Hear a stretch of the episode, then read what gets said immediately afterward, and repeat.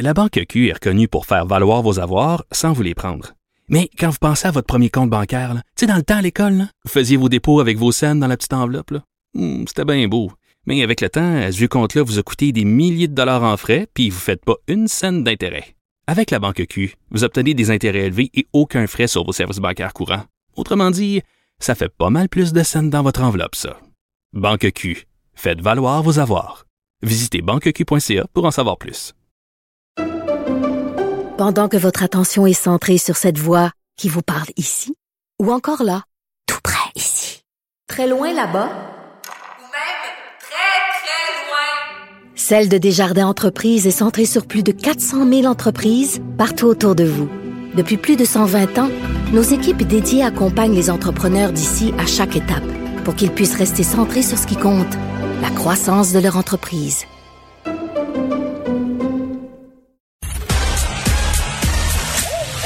Geneviève Peterson. Elle réécrit le scénario de l'actualité tous les jours. Vous écoutez Geneviève Peterson. Cube Radio. Hey, d'habitude, mon mur euh, Facebook et même sur Instagram, là, c'est inondé de photos de rentrée euh, scolaire. euh, même qu'il y a des gens qui ça énerve. euh, bon, ils ont pas d'armes, leur âme est noire. On s'en occupe pas de ces gens-là. Je remarque qu'aujourd'hui, euh, il y a moins de photos qu'à d'habitude, du moins sur mon feed. Je sais pas si c'est votre cas chez vous, mais on dirait que bon, on est peut-être sous une formule de rentrée un petit peu moins optimiste qu'à l'habitude cause du variant Delta. Je disais au début de l'émission que c'était quand même des sentiments un peu contradictoires qu'on vivait ce matin les parents, les enfants, les profs, d'un côté, tout le monde est content de retourner euh, à l'école. Puis bon, il y a, cette espèce de, de menace qui plane de la quatrième vague. On est avec le docteur Geneviève Beaulieu-Pelletier, qui est psy, conférencière et prof associée à l'UCAM. Euh, docteur Beaulieu-Pelletier, bonjour. Bonjour. Bon, euh, j'étais avec mes enfants ce matin euh, pour la rentrée. Évidemment, euh, les parents sont là aussi, pas toujours dans la cour, là, selon les écoles, les consignes variaient. Tout le monde était un peu assis en deux chaises. Là. Comme je le disais, T'es content de revenir, les enfants sont excités, mais là, on a appris quand même des nouvelles euh, pas très jojo ces derniers jours. On est revenu en arrière concernant le port euh, du masque. Comment on fait pour naviguer dans cette ambiguïté-là émotionnelle euh, qui va possiblement nous assaillir pour les prochains jours? Là?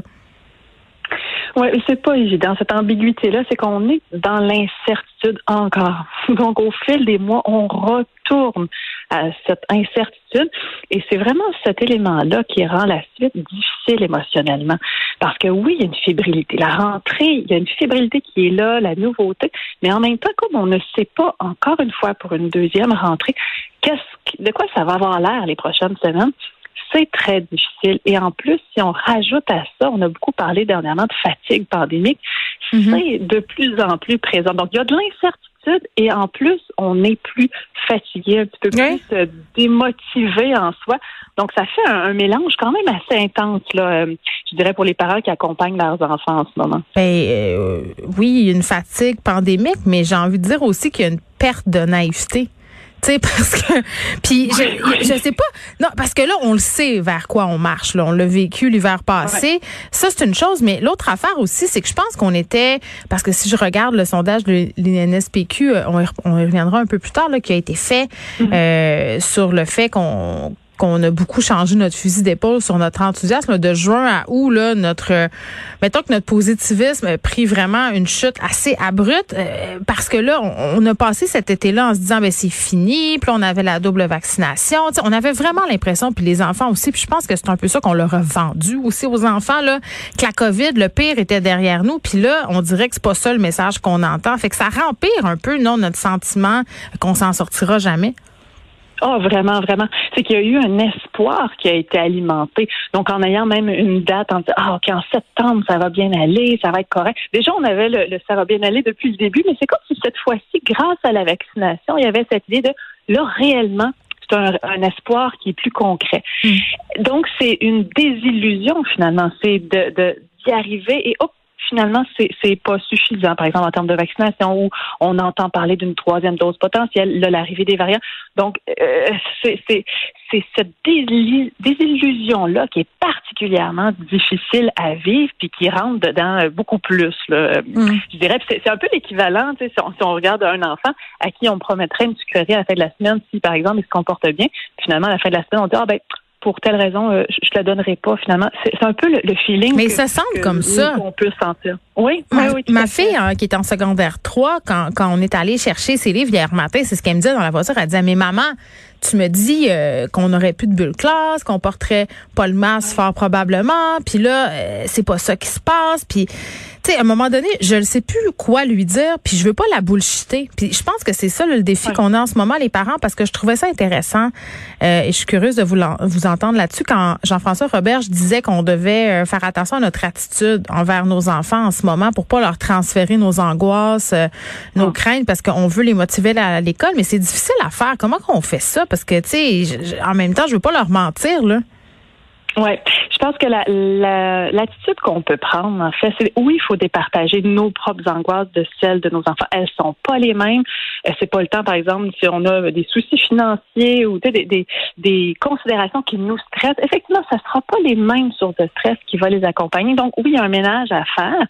Par contre, c'est pas de les priver en fait d'éviter émotionnellement ce qu'on est en train de vivre. Donc oui, faisons attention à ce que nous on porte. On, peut faire un chemin de notre côté sans transmettre parce que les enfants absorbent beaucoup. Donc ils vont absorber nos sources de stress.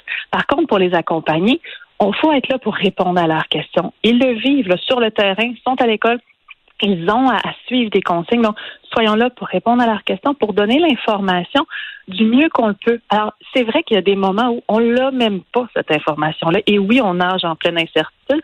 Alors, ça peut être correct quand même de, de, de le nommer, de ouais, je peux pas te répondre en ce moment à est-ce que dans deux mois, va falloir encore que tu le portes ton masque. Par contre, en ce moment, on s'enligne pour telle, telle, telle mesure. Donc, vraiment, d'aller donner cette information-là, répondre aux questions. Mm. Puis, je dirais surtout en ce moment, ce qu'on peut faire, c'est juste d'être présent pour eux, être disponible parce que il n'y a pas beaucoup qu'on peut faire concrètement dans la journée. Par contre, quand ils reviennent le soir ou même le matin, plutôt que d'être dans, un rythme effréné, accéléré, d'être dans la préparation du souper, est-ce qu'on peut juste s'assurer d'être un peu plus à l'écoute, un peu plus là pour les accueillir dans ce qu'ils vont être en train de vivre euh, dans les prochaines semaines? Ben moi, je profitais de l'heure du souper justement pour faire une espèce de conseil euh, de famille, là, leur permettre de poser leurs questions parce que ce matin, parler d'information, bien des parents qui m'ont dit, ben nous, on n'écoute plus les nouvelles avec nos enfants. Tu sais, le matin, quand je m'en viens en voiture à l'école, je ferme la radio. J'avais l'habitude de l'écouter avec les enfants. Là, peut-être qu'on met de la musique euh, parce que ça les stresse. Puis je me dis, ouais, mais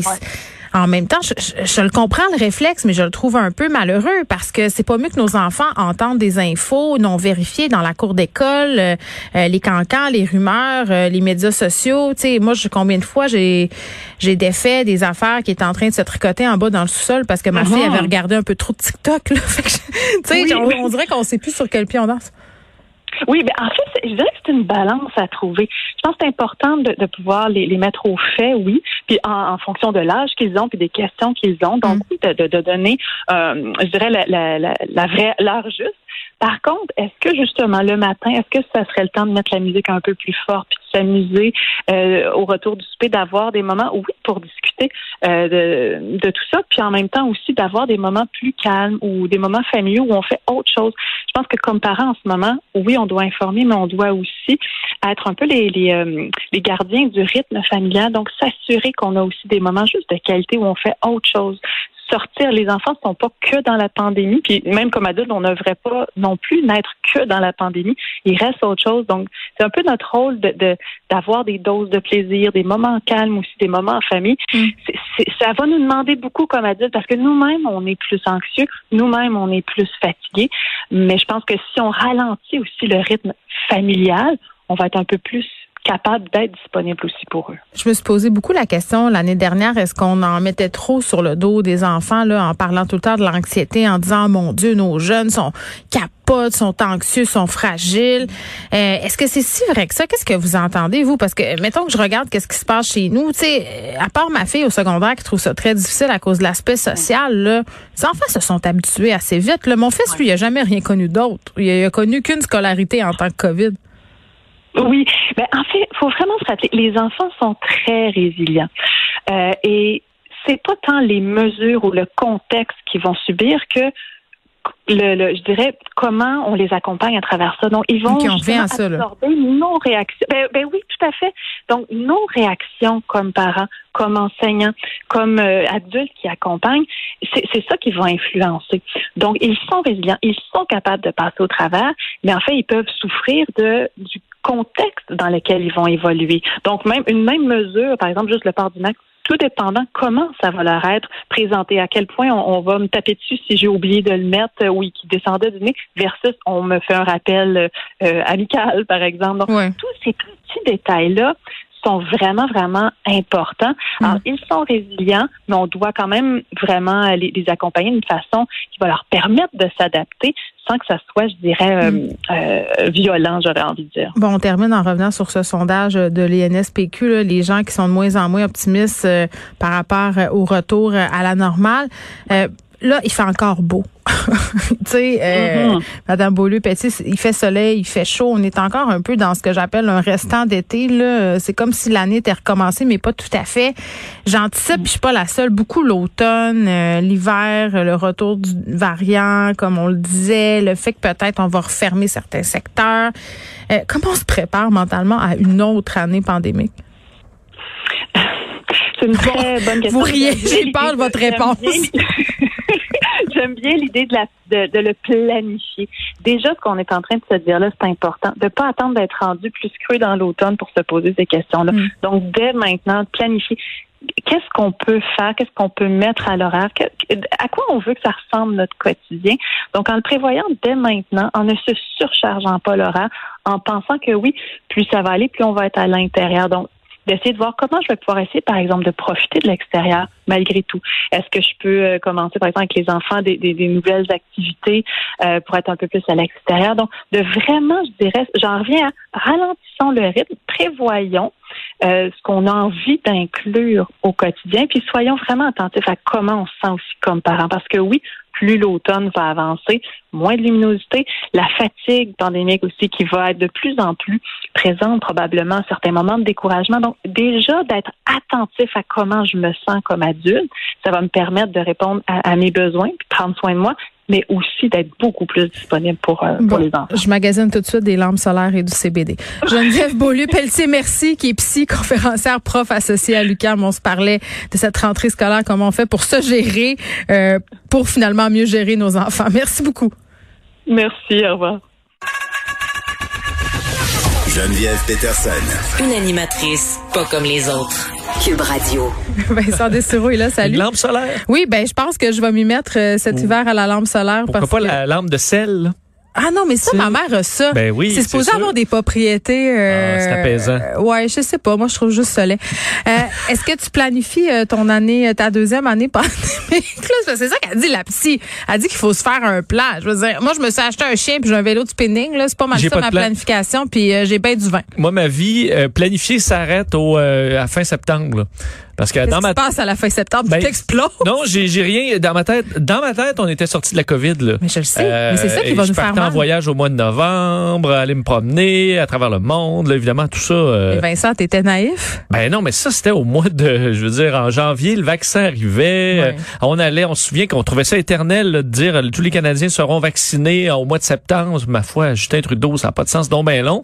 Mais on s'attendait à ce que l'automne soit euh, libéré de COVID. C'est pas le cas. Donc là, je planifie, euh, planifie rien. La seule chose qui me fait peur, c'est le changement d'heure. Parce que ça, ça Les me... petites affaires. Les petites affaires, ça, ça me, Ah, mais ça toi, me tu te lèves dedans. tôt euh, pour Salut Bonjour puis tout ça. Donc Euh, ça, oui. ça joue, là. Oui, mais moi, écoute, moi, je sacrifierais ma luminosité de matin. Là, il peut bien se lever. Moi, je, je m'organiserais pour que le soleil se couche toujours à 8 heures. Toi, c'est le soir, le problème?